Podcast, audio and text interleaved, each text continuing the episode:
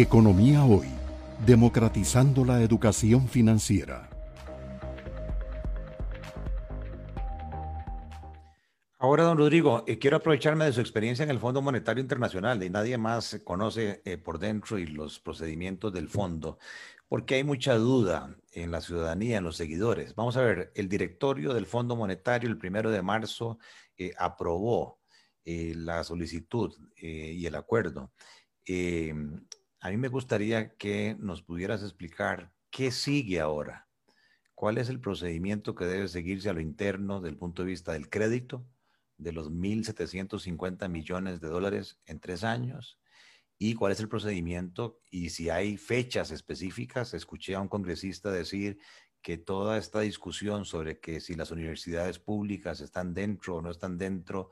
de la ley de empleo público, eh, van a ser que los tiempos se atrasen y que se supere la fecha límite, le escuché, de junio de este año. Eh, entonces, ¿qué pasa eh, con toda esta situación? ¿Está en riesgo, en criterio de don Rodrigo Cubero, el acuerdo con el Fondo Monetario por las aprobaciones internas? ¿Sigue siendo Rodrigo Cubero optimista de que se van a lograr este, tanto el crédito como el acuerdo? Eh, si son 38 votos, si es mayoría simple. O sea, que nos explicaras un poco más en detalle el ABC de lo que sigue del acuerdo con el fondo. Perfecto, Gerardo. En, primer lugar, en, efecto, se aprobó el, convenio por parte del directorio del Fondo Monetario Internacional el día primero de marzo. Eso ya básicamente concluye el proceso en Washington. Eh, ya del lado del Organismo Financiero Internacional, del Fondo Monetario, está eh, concluido el proceso. Ahora lo que queda es del lado nuestro, es aquí en, en San José y fundamentalmente en Cuesta de Moras. Eh, porque lo que, lo, que, lo que ahora toca es aprobar el empréstito con el Fondo Monetario Internacional, que es el, convenio de, eh, de, crédito que iría al gobierno. Es un crédito de apoyo presupuestario por un, eh, por un monto equivalente a 1.750 millones de dólares, un poco más, un poco menos, dependiendo del tipo de cambio de los derechos especiales de giro, que se denominan todos los, los programas de financiamiento del Fondo Monetario Internacional, dependiendo del tipo de cambio de los derechos especiales de giro al dólar, pero andaría alrededor de 1.750 millones de dólares. Entonces, eh, eh, en, primer lugar, habría que aprobar ese empréstito. En primer lugar, no en términos de secuencia, pero lo que quiero decir es que habría que aprobar ese empréstito y también todos los, todos los eh, proyectos de ley que impulsan la agenda de consolidación fiscal que está en el seno de ese convenio con el Fondo Monetario Internacional. Y ahí está mencionada la ley de empleo público, pero también las medidas de naturaleza tributaria que están, que están ahí consideradas.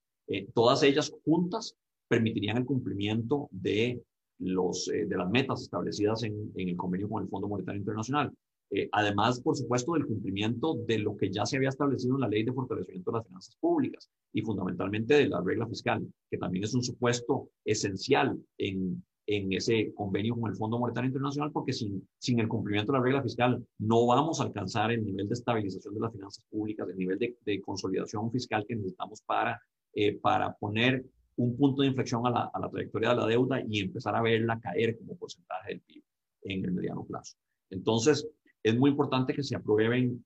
todas esas medidas y que se apruebe el empréstito mínimo. Algunas de las medidas requieren aprobación legislativa por mayoría calificada. La ley de empleo público eh, lo va a requerir, eh, ahí fundamentalmente porque la Corte Suprema de Justicia se opuso y eso por mandato constitucional requeriría entonces que se apruebe por mandato, eh, perdón, por una votación de mayoría eh, de mayoría calificada, es decir, 38 diputados, al menos. Eh, también el empréstito con el Fondo Monetario Internacional, el, el, el empréstito por eh, la facilidad de servicio ampliado del fondo, se le llama, el, o SAF, por sus siglas en español, o EFF e por sus siglas en inglés, ese empréstito tiene que ser aprobado por mayoría calificada de dos tercios, también por virtud de la Constitución, que dice que todo empréstito internacional al gobierno tiene, tiene que ser aprobado por mayoría calificada de la Asamblea. Eh, la idea también es apoyar ese empréstito con otros programas de financiamiento mm, multilateral en condiciones muy favorables, como lo es también ese SAF, como es ese convenio con el Fondo Monetario. Eh, ahí vendrían créditos del BID, del Banco Mundial, de la Corporación Andina de Fomento, del Banco Centroamericano de Integración Económica. Todos esos empréstitos requieren aprobación por mayoría calificada de dos tercios. Y son tan importantes como las medidas de ajuste, como las medidas de reducción de gasto, como las medidas de incremento de ingresos, para lograr la estabilización de las finanzas públicas, porque esos empréstitos nos permiten sustituir deuda cara por deuda barata, como hemos insistido una y otra vez. Mientras que las demás medidas, eh, más allá de las que ya mencioné, que son básicamente los empréstitos y la ley de empleo público, en principio únicamente requerirían aprobación por mayoría simple, es decir, eh, mayoría simple de los votos presentes, cualesquiera sean que sean los votos presentes que estén ahí en la asamblea y que formen quórum. Eh, muchas veces la mayoría simple en la asamblea se alcanza con 29 diputados, pero si la presencia de diputados es menor y se, y se ha alcanzado quórum, podrían alcanzarse incluso mayorías simples por menos, por votaciones de 25 o 26 diputados. Lo que se requiere entonces para las demás medidas, con exclusión, decía, de los empréstitos y de la ley de empleo público, es mayoría simple de los votos presentes. Eh, eso, eh, pensaría uno, no es tan difícil de alcanzar, eh, sobre todo porque hay conciencia y espero que sigamos trabajando nosotros, los que creemos en la importancia fundamental de este ajuste fiscal, en, en seguir concientizando, pero creo que ya se ha generado suficiente conciencia en la Asamblea Legislativa de la importancia de este ajuste.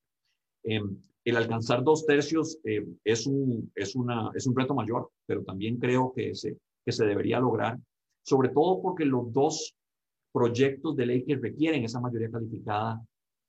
deberían contar con un apoyo masivo en la Asamblea Legislativa. Eh, hay, digamos, es difícil de entender por qué un sector no, no debería aprobar la ley de empleo público cuando se trata de ordenar el, el empleo a lo largo y ancho del, del sector público de eh, eliminar las asimetrías tan fuertes que existen, no solo en, en, términos salariales, pero en términos en general de políticas laborales a lo largo y ancho del sector público eh, y en general lograr también mayores eficiencias en el proceso de gestión del recurso humano en el sector público. Entonces, es difícil de entender cómo se podría oponer a alguien a una ley de empleo público que no solo nos ayuda a resolver algunos de los abusos que se han venido dando en el sector público en términos de remuneraciones, sino también a mejorar la gestión del, factor humano, del recurso humano en el sector público. Y sería también difícil entender cómo alguien se puede oponer al, al empréstito con el Fondo Monetario Internacional, que es un crédito de apoyo presupuestario para el gobierno en condiciones tremendamente favorables y que lo que le permitiría al país sería reducir deuda, eh, eh, sería sustituir deuda cara, que es la que el gobierno tiene que ir a contraer para financiar su gasto en el mercado doméstico a tasas que pueden andar en el 7, 8, 9%, con un crédito que viene con una tasa de alrededor de 2-3%, muy, muy favorable, con años, con periodos de gracia, etc. Es decir, es difícil entender cómo eh, puede haber oposición a un crédito de esa naturaleza. Y sobre todo, oposición a un crédito que es la llave de ingreso a un convenio con el Fondo Monetario Internacional que lo que nos va a dar es un sello de confianza, no solo del Fondo Monetario Internacional, sino en última instancia también de otros organismos que con el Fondo Monetario nos estarían dando financiamiento. Me refiero pues decía ya el Banco Mundial, BID, KB, eh, BESIE eh, y eh, CAS, em, de la viabilidad técnica y la continuidad de las políticas macroeconómicas del país. Ese sello de confianza sobre las políticas macroeconómicas va a ser fundamental para restablecer la confianza, para permitirnos ir a mercados domésticos e internacionales con mejores cartas de presentación y alcanzar mejores tasas de interés y también para fortalecer las expectativas de los consumidores y de los empresarios. Y por esa vía es una carta de presentación fundamental para mejorar el crecimiento económico. Entonces, es difícil entender cómo alguien podría oponerse